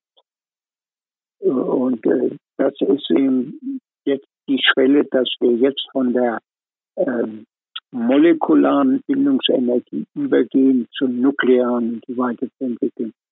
Die Entwicklung der molekularen Bindungskräfte hat die menschliche Zivilisation entwickelt und die Neuentwicklung kann sie weiterentwickeln. Das ist die, Hauptthese in meinem Buch, in meinen beiden Büchern die nur andeutungsweise sind. Da gibt es ja keine Beweise für, sondern das sind nur Tendenzen, die sich historisch darstellen lassen. Darstellen lassen. Mhm. Ist klar? Ja, ist klar geworden. Ähm, Herr Dr. Böttiger, nächste Frage. Auch das politische und mediale Interesse wandte sich plötzlich von der Fusionstechnologie ab. Genau, ich kann mich erinnern, das war in den 70er, 80er, 90er Jahren auch teilweise immer mal wieder im Mainstream-Thema. Aber dann kam der Schwenk hin zu der Umwelt- und Klimaschutzthematik. Meine Frage dazu. Warum hatten die Erdöllobby und einflussreiche Stiftungen wie die Rockefeller Foundation ein Interesse daran, diese frühe Umweltbewegung zu unterstützen, ja sogar finanziell überhaupt aufzubauen, wie Sie und andere Autoren schreiben? Ja, das äh, hat eigentlich mit dem Klima unmittelbar nichts zu tun, sondern wir hatten in den Anfang der 70er Jahren den Vietnamkrieg. Und an den Hochschulen sind äh, Anti-Vietnam-Demonstrationen gekommen. Der SDS in den USA, der Students for Democratic Society, bei uns sozialistischer deutscher Studentenbund äh, oder SDS, äh, sozialistische deutsche Studenten, wahrscheinlich Studentenschaft, war selber Mitglied. Ähm, da kam die Tendenz auf, das hat immer mehr Einfluss in der Bevölkerung genommen. Und man befürchtete, dass das eine sozialistisch-kommunistische Massenbewegung werden könnte. Und da ging es jetzt los, wie kann man die stoppen, indem man einzelne Umweltprobleme, vor allem Schadstoffprobleme und so weiter, gefördert hat und damit Bewegung analog zu dieser äh, kommunistisch-sozialistischen Studentenbewegung, analog dazu neue Umweltbewegungen entwickelt hat. Die wurden dann von der, von der Presse, auch von den Medien stark gefördert und haben letzten Endes dazu geführt, dass äh, die ganze antiautoritäre Bewegung war auch eine Tendenz, die, die kommunistischen Tendenzen dort stillzulegen, diese aufzulösen. Das war der Anfang für die Umweltbewegung, die dann erst in den 80er Jahren auf diese Klimaschutzlinie gebracht wurde.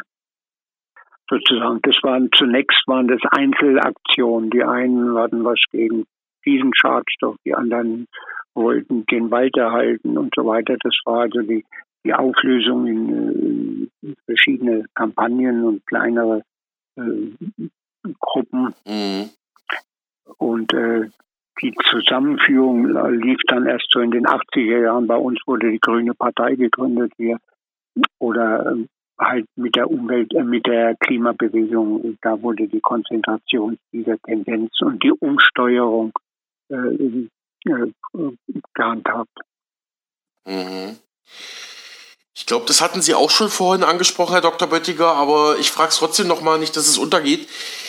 Wie haben Sie denn Meldungen aus Dezember 2022 aufgenommen, wonach es einen Durchbruch in der Kernfusion durch US-amerikanische Forscher gegeben hat? Auch die US-Regierung hat das kommentiert, hat gemeint, ja, das ist die Zukunft.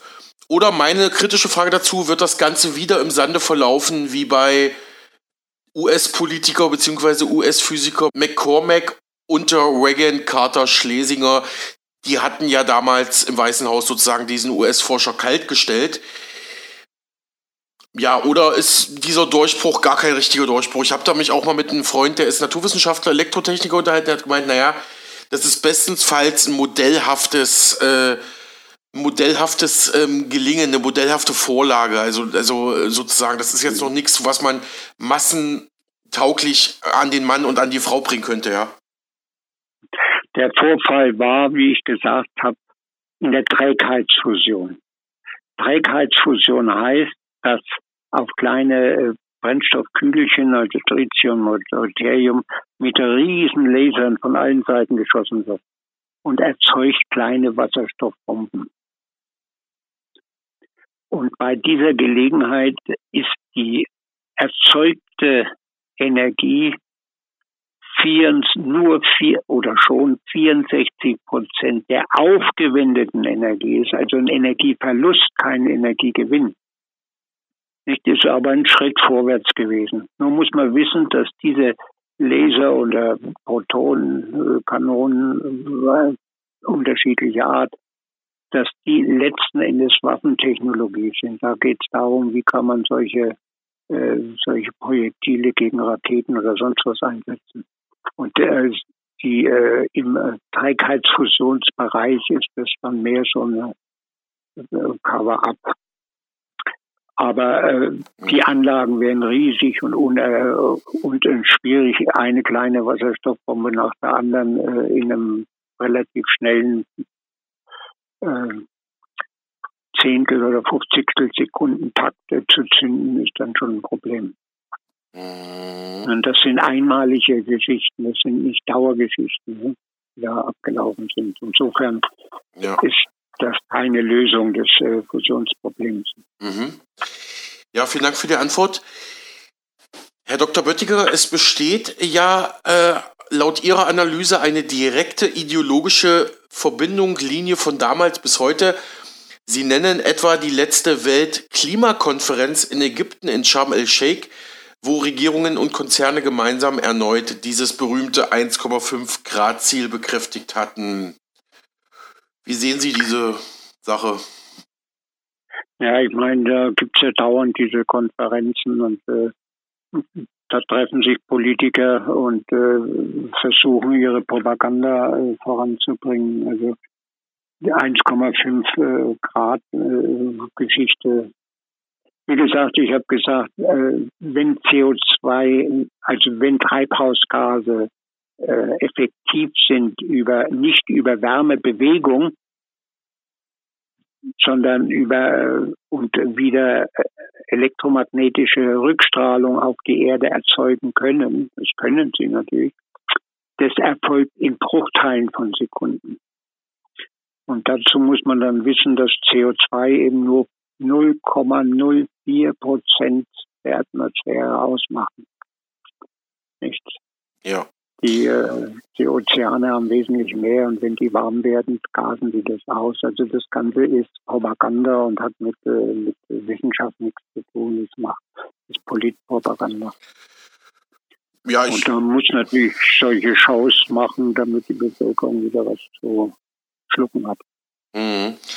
Ja, ich denke die mal. Leute fahren ja, ja, ja, machen Sie Die. Leute fahren ja auch mit Düsenjägern dahin und, und verbrauchen hemmungslos CO2. Ja, das. Erzeugen hemmungslos CO2. Ja. Bedenkenlos. Ne? Ich denke mal, die nächste Frage ist auch eher eine politische, weniger eine technische Frage. Warum steht Deutschland heute mit der geplanten Abschaltung seiner Atomkraftwerke, Kernkraftwerke international alleine da im Vergleich zu Frankreich, USA, Großbritannien, China, Russland, die alle immer weiter noch auf Atomenergiegewinnung setzen?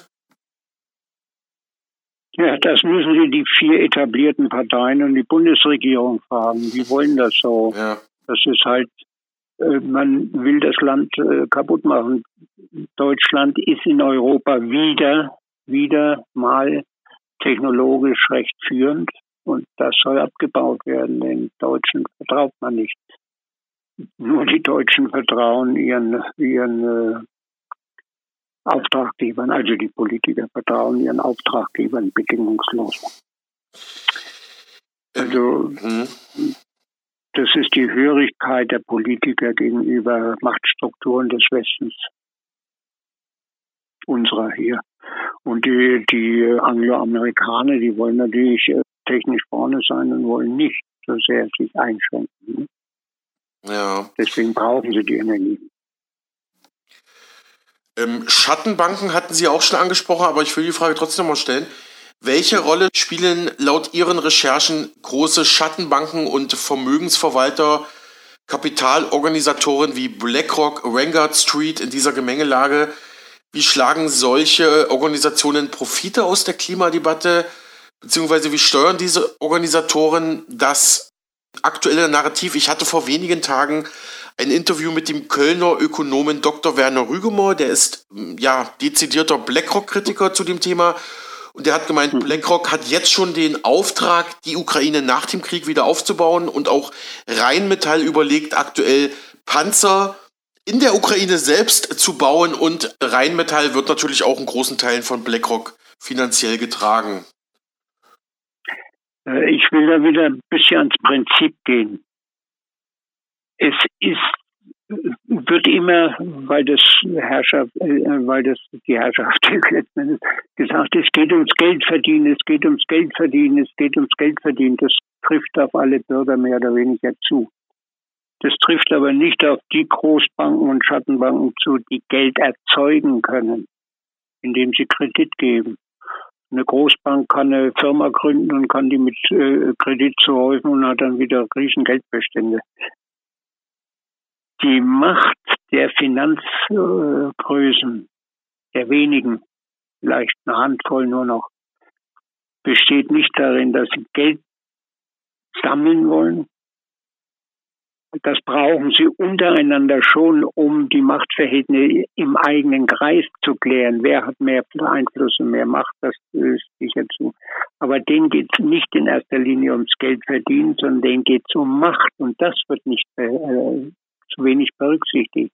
Mit Geld kann man Macht ausüben. Man hält den Leuten die Geldschein vor die Nase und mach mal und dann macht er auch. Und darum geht es letzten Endes in der Politik, in den Medien bis hin äh, in, den, in den Strukturen. Und wenn die Linke gegen die Großindustrie hätte, das ist ein Blödsinn. Die Großindustrie ist abhängig von den Finanzstrukturen und von den Finanzern. Die macht das, was sie mit ihren Finanzmitteln machen kann dass da schief und krumme Sachen passieren, das ist dahingestellt, sicher auch. Aber das Entscheidende ist eigentlich, wer den Geldschein vor die Nase hält. Und äh, das ist Machtausübung. Mhm. Wenn Sie so wollen, dann kann man bösartig sagen Korruption, aber das ist Kreditgewährung, ja. Das äh, Machtausübung über das Geldsystem. Und äh, die gesellschaftliche Veränderung, die ich mir vorstelle, ist, dass dieses Geldsystem überwunden werden kann. Das heißt, Zahlungsmittel wird es vielleicht trotzdem geben müssen, aber die spielen dann keine Macht mehr, weil die Leute nicht mehr erpressbar sind. Dann nicht mehr erpressbar, wenn die Versorgung ausreichend ist.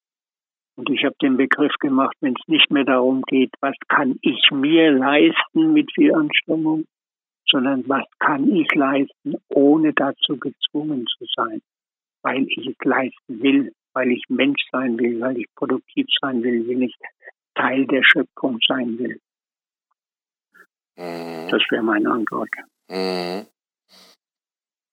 Genau, also in Ihren Büchern geht es Ihnen auch darum, Möglichkeiten einer neuen Welt, einer neuen Gesellschaft aufzuzeigen.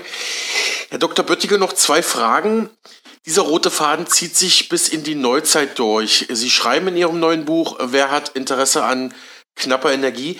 Warum soll mehr Freizeit äh, verderblich sein, dass man deshalb auf die Kernenergie oder den die Güterproduktivität steigenden Fortschritt verzichten soll? Warum und für wen soll mehr Freizeit für die breite Bevölkerung gefährlich sein? Eine interessante Frage. Um die mögliche politische Reichweite dieses Aspektes äh, der Klima- und Energiefrage zu verdeutlichen, sei zunächst der hochgelobte, aber auch heftig kritisierte Historiker und Befürworter des Great Reset, Yuval Noah Harari, zitiert. Der ist ja auch Berater von WEF-Chef Klaus Schwab. Er oder Sie zitieren in, in Ihrem Buch, die beiden Prozesse Biotechnologie gekoppelt mit dem Aufstieg künstlicher Intelligenz könnten deshalb im Zusammenspiel dazu führen, dass sich die Menschheit in eine kleine Klasse von Übermenschen und eine riesige Unterschicht nutzloser Homo sapiens aufspaltet. Es ist höchst gefährlich, überflüssig zu sein, schreibt Harari. Die Zukunft der Massen wird somit vom guten Willen einer kleinen Elite abhängen. Ähm, ja, das sind natürlich drastische Worte, die Sie hier zitieren, Herr Dr. Böttiger, ne? Ja, er sagt ja noch, dass in Krisenzeiten dann äh, die Möglichkeit besteht, überflüssige Menschen einfach über Bord zu werfen. Das ist auch Zitat von Harari. Nee, hier wird einer, äh, redet hier ganz unverfroren, das äh, spricht das aus, was er letztendlich auch angedeutet hat. Ne? Da Übermenschen, das ist ein Israeli, der dieses Wort in den Mund nimmt äh, und sagt, wir sind Übermenschen, weil wir äh, die Kontrolle, die technologische Kontrolle über alle haben und weil wir die, die Leute beeinflussen können, zunächst mit Medien, aber auch dann mit Transhumanismus, das heißt direkt elektronische Steuerung. Äh, das ist das Ziel dieser Leute. Und äh, Sie haben nach der Freizeit gefragt. Das ist interessant, denn bereits 1948 hat äh, Hutchins, äh, der so aus dieser na, demokratischen Ecke kommt, der demokratischen, britischen demokratischen Partei, also da ich herkommt, der hat davor gewarnt, dass wenn wir die die Atomenergie produktiv nutzen, also nicht militärisch, er hat es doppelt gesagt, wenn wir sie militärisch nutzen, dann bringen wir uns um. Wenn wir sie produktiv nutzen, dann werden wir uns zu Tode langweilen. Das ist ein wörtliches Zitat. Und es war an der Gründung der, äh, des, naja, irgendein Institut, wir fallen die Namen nicht an. Und äh, da geht es letzten Endes nochmal darum, was ich schon angesprochen habe. Freizeit. Da sagt er, wenn die Leute mehr Freizeit haben, dann können wir sie durch Comics und Medienunterhaltung und Pipapo nicht mehr steuern. Die werden sich zu Tode langweilen. Nee, die, das Problem ist, sie werden frech werden und sie werden nicht mehr parieren. Dann werden die, was ich vorhin angesprochen habe, die Work-Life-Balance wird für die Leute wichtig. Das heißt, wenn wir über die Atomenergie die Versorgung so hochziehen, dass, dass die Leute reich werden, dann geht unser Einfluss flöten. Das ist eigentlich das, was er meint. Und äh, das ist letzten Endes das, äh, was ich hier auch anspreche mit dem Buch. Mhm. Aber dass das schon 48, als man noch keine zivile Nutzung der Atomenergie kannte, ausgesprochen worden ist von einem Mitglied der, des Establishments. Das ist doch interessant. Ja. Abschließend noch ein technisches Beispiel aus Ihrem neuen Buch, das Sie gern kommentieren können, Herr Dr. Böttiger. Sie schreiben, die Stromerzeugung aus Thorium wurde in dem in Deutschland entwickelten Kugelhaufenreaktor, dessen gefahrloser Betrieb sich auch für Entwicklungsländer eignen würde, über Jahre gefahrlos erprobt und dann schließlich ebenfalls politisch verhindert. Inzwischen allerdings arbeitet eine solche Anlage, also die in Deutschland mal entwickelt wurde, in China ganz unproblematisch. Der Spaltbrennstoff Thorium 233, der aus TH 232 gebrütet wird, eignet sich nicht nur wegen seines sehr hohen Schmelzpunktes bei über 3300 Grad Celsius bei Thoriumoxid besser für die Stromerzeugung durch Kernspaltung als das bekannte Uran. Ja, das, der Kugelhaufenreaktor, das war halt der Hochtemperaturreaktor im, in Jülich. Dort mhm. äh, hat man äh, eben alle Sicherheitsmaßnahmen blockiert und der ist trotzdem nicht explodiert oder außer Rand und Band geraten, sondern wenn die Temperatur anstieg, ging eben die Spaltung zurück und äh, wenn die äh, Temperatur wieder abgesunken ist, ging die Spaltung und die nötigen Spaltungen wieder hoch. Und äh, das war ein Versuchsreaktor. Und in Hamm-Übtrop wurde dann ein, äh, ein größerer für die Produktion gebaut. Und der wurde dann, nachdem er investiert und alles Geld ausgegeben ist, wurde der wieder stillgelegt. Warum? Weil ein paar alte Kugelelemente, die also noch nicht diesen Siliziumschutz hatten, weil die zerplatzt sind und man hat gesagt, man kann den nicht richtig führen. Und weil man die, den Strom von dem Kernkraftwerk vielleicht auch nicht brauchte, weil der nur den Preis gedrückt hätte. Und dieser Reaktortyp wurde in China mit deutscher also deutsch-wissenschaftlicher, nicht politischer Unterstützung äh, dann auch gebaut und weiterentwickelt. Einer der Hauptleute war eben Chinese, war in Jülich und äh, hat dort gelernt und der hat das dann dort in China vorangebracht und dieser Reaktor läuft jetzt wunderbar und der ist eben äh, sicher, das heißt, der muss nicht äh, gegenkontrolliert werden, sondern den kann man sich selbst sozusagen überlassen. Und das ist ein sicherer Kernspaltungsreaktor. Ähm, hm. Kernspaltungsreaktor hat natürlich das Problem Wasser kochen und so weiter. Das ist nötig, aber der wäre auch jetzt interessant für die ganze Wasserstofftechnologie, weil mit dem thermischen Reaktor kann man viel billiger Wasserstoff herstellen als über, über äh, Strom oder sonstige Energiemittel. Äh, mhm. Die thermische Wasserspaltung wäre dann für die Wasserstoff interessant. Wasserstoffenergie interessant. Okay, das verstehe sogar ich als naturwissenschaftlicher Laie. Übrigens war ja kürzlich der deutsche Bundeskanzler Scholz in Japan und da gab es eine neue Vereinbarung zwischen Deutschland und Japan, dass man im Wasserstoffbereich enger zusammenarbeiten würde. Vielleicht nimmt man ja auch Rücksicht auf diese Erkenntnisse. Aber allerletzte Abschlussfrage, Herr Dr. Böttiger. Wir hatten ja vorhin vor ein paar Minuten den Harari, den Great Reset Berater zitiert. Den zähle ich natürlich jetzt zu den stationären Kräften.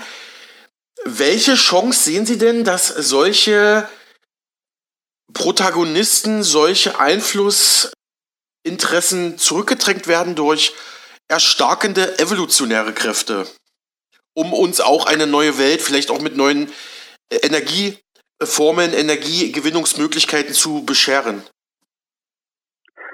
Es handelt sich um das Aufwachen der Menschen so wie die ersten, die Hominiden, die ersten Menschen sozusagen die Angst vor dem Feuer überwunden haben, so müssen die heutigen Menschen die Angst, die ihnen die Herrschaft einoktroyiert, damit sie brav äh, funktionieren, überwinden und begreifen, wie sie angelogen und verhohnepiepelt werden. Und äh, dieser Aufwachungsprozess scheint äh, in Gang gekommen zu sein, nicht zuletzt durch diese Corona-Geschichte.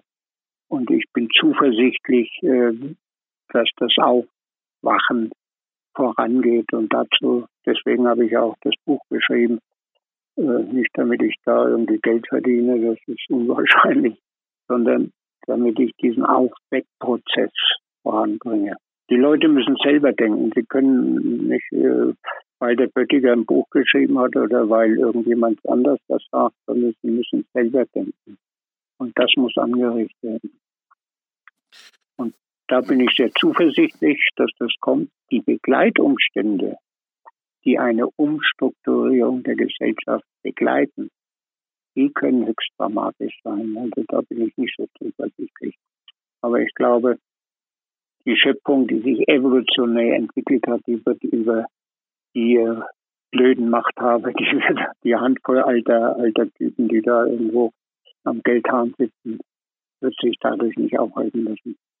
Soweit abschließend Dr. Helmut Böttiger im Gespräch mit mir für Mega Radio aktuell zu seinem neuen Buch Wer hat ein Interesse an knapper Energie? Das im Februar 2023 im Michael Imhoff Verlag erschienen ist. Dr. Böttiger ist ebenfalls Autor des Buches Neue Energietechnologie für die Zukunft auf dem Weg zu einer neuen Zivilisation. Es erschien im Januar 2022 im Michael Imhoff Verlag. Beide Bücher behandeln ähnliche Thematiken, sind jedoch laut ihm unabhängig voneinander zu betrachten und zu lesen. Auf unserem Spotify-Kanal Mega Radio aktuell, das neue Inforadio, können Sie diese Interviews mit Dr. Helmut Böttiger zu seinen beiden Büchern nachhören. Ja, und damit verabschiede ich mich für heute. Ich hoffe, Sie konnten unsere informative Sendung genießen und haben auch etwas gelernt und würde mich natürlich freuen, wenn Sie morgen wieder einschalten. Hier bei Mega Radio aktuell dann auch wieder mit Ihrem Alexander Boos. Machen Sie es erstmal gut für heute. Tschüss.